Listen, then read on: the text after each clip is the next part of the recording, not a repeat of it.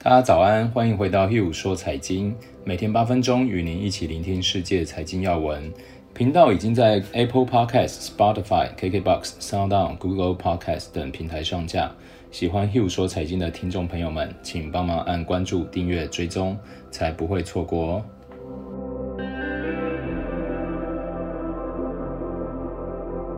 大家早安，我是 Hugh，今天是十一月四号早上七点十分，跟大家分享一下昨日美国股市。昨天标准普尔五百攀升一点八个 percent，两日涨幅达到三点二，金融类股上涨二点二，为九月以来最大涨幅。民主党候选人拜登在最后的民调中仍领先川普，一些投资者猜测若他获胜，联邦支出规模将大幅扩大。昨日道琼工业指数上涨二点一个 percent，收在两万七千四百八十点；标准普尔五百指数上涨一点八个 percent，收在三千三百六十九点；纳斯达克综合指数上涨一点九个 percent，收在一万一千一百六十点；Russell 两千指数上涨二点九个 percent，收在一千六百一十四点。中国暂停蚂蚁集团首次公开募股，阿里巴巴在美国交易的股票大跌八点一个 percent。目前市场上行倾向和能源、工业、材料板块，显示对民主党大获全胜，并可能推出更大规模的刺激和基础设施支出法案的预期。跟大家回顾一下昨天欧美股市的要闻。美国股市昨天创九月以来最大两日涨幅，主要是金融类股领涨。蚂蚁集团 IPO 被突然叫停，马云的帝国坠入漩涡。中国继续要求蚂蚁集团必须在上市前达到新的资本要求。蚂蚁三百五十亿美元两地上市计划被意外叫停。早前公司高层遭罕见的约谈。习近平表示，到二零三五年，中国有望实现经济总量翻一番，达到高收入国家标准。昨日，阿里巴巴和陆金所等重挫。摩根斯丹利分析师在一份报告中指出，美国新冠病例成长率超过他们的熊市情境假设，而且发展速度比该行预估快了两周左右。分析师称，投资者想知道美国是否会继欧洲多国采取新措施后也实施封锁。三菱日联金融集团的首席经济学家在一份报告中指出，股价是相对便宜的，因为对大型科技公司估值的担忧，导致过去几周股票遭到抛售，他们现在已经大幅折价了。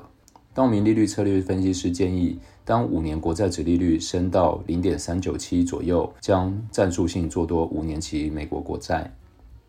美国国土安全部表示，今年大选投票人数预计将达到一点五亿人左右。渣打预估，全球第四季石油需求将下降每日一百万桶。昨日美元是创下八月份以来最大跌幅。关于新冠疫情的追踪，东欧多国新增死亡数创下新高。法国单日新增死亡病例八百五十四例，为四月十五日以来最多。数据显示，英格兰和威尔士的新冠死亡人数在一周内攀升了四十六个 percent。纽约和伦敦人纷纷逃离城市，奔向郊区。大家焦点目前都在美国大选，但我认为其实市场已经充分反映大选的状况了，反而不要忽略了新冠病毒感染的状况以及死亡人数的攀升哦。那我认为这个对于后续的市场反而会是有更高的冲击力的。接着跟大家分享一下最近跟朋友聊的一些状况啊。最近有些朋友在问我说，他们觉得现在科技股真的有点贵，对高股型类型的股票开始要做一些研究。他看了几档，想问问我的意见。跟他聊完以后，我想说，诶，这一集其实还蛮适合做成 podcast。最近有一档叫做 Altria，美股代号 MO，刚发布了财报。我想说，就用它为例子分享给大家。分享 Altria 没有要推荐 Altria 这一档股票的意思，只是以它为例，然后看看我们怎么看一家公司哦。那我们先简单介绍一下 Ultra 集团，它是世界上最大的烟草公司之一，相信大家都听过它的经典品牌万宝路。Ultra 和以 Icos 为名的菲利普莫里斯原本是同一家公司，在零八年分割以后，Ultra 专注于美国市场，菲利普莫里斯则走向国际市场。双方到现在其实仍然在密切合作哦。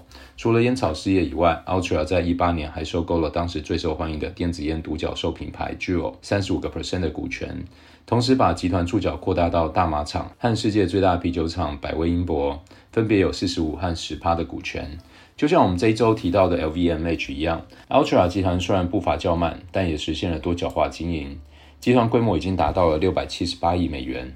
不同的是，香烟的消费量受到销售的限制和相关的税额，Altria 的成长明显趋缓，股价自一七年以来一蹶不振，从高点七十七美元一路下滑到昨日收盘的三十七点三九。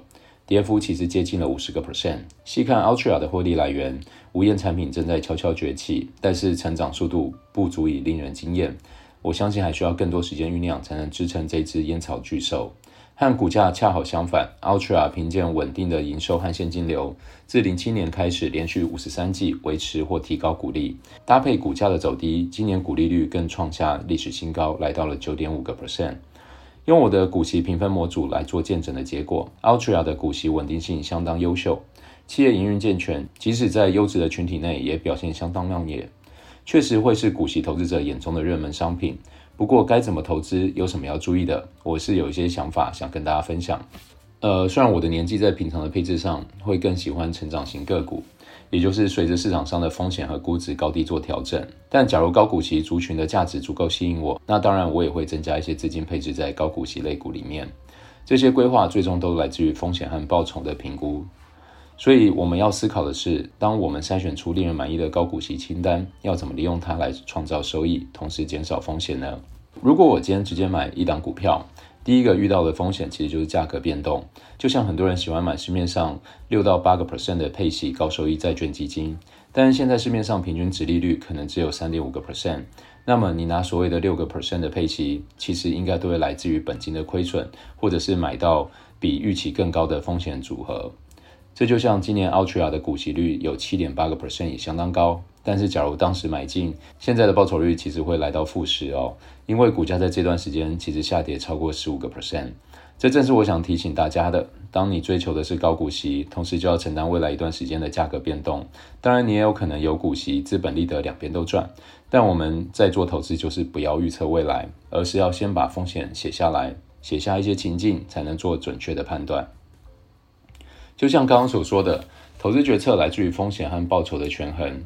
通常看完风险，我才会来分析报酬的部分。现在股息率有九点五个 percent，我该怎么做呢？买入高股息个股的报酬来自于时间价值，持有的越久，股息稳定成长的股票，就算价格不变，也能带来很好的收益。所以，我们想赚取的是时间价值，担心的是价格继续下跌。这种时候，我会更喜欢使用权益金收益的策略。